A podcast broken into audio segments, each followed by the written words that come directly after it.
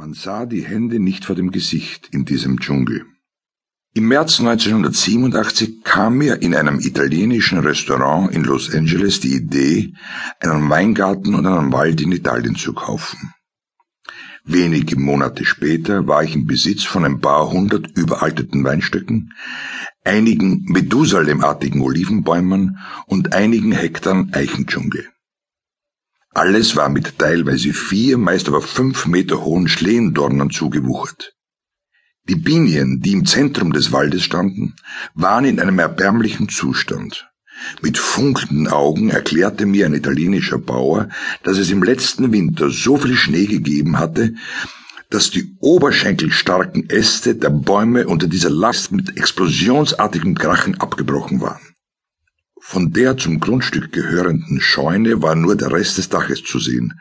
Alles andere war von mauerfressenden Pflanzen verschlungen.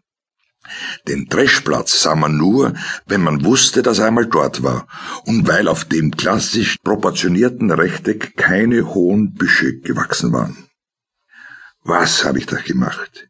Ich konnte mir die Anschaffung dieser Katastrophe gerade leisten, aber es gab überhaupt keine Perspektive, dieses Dickicht je zu einer Landschaft zu machen.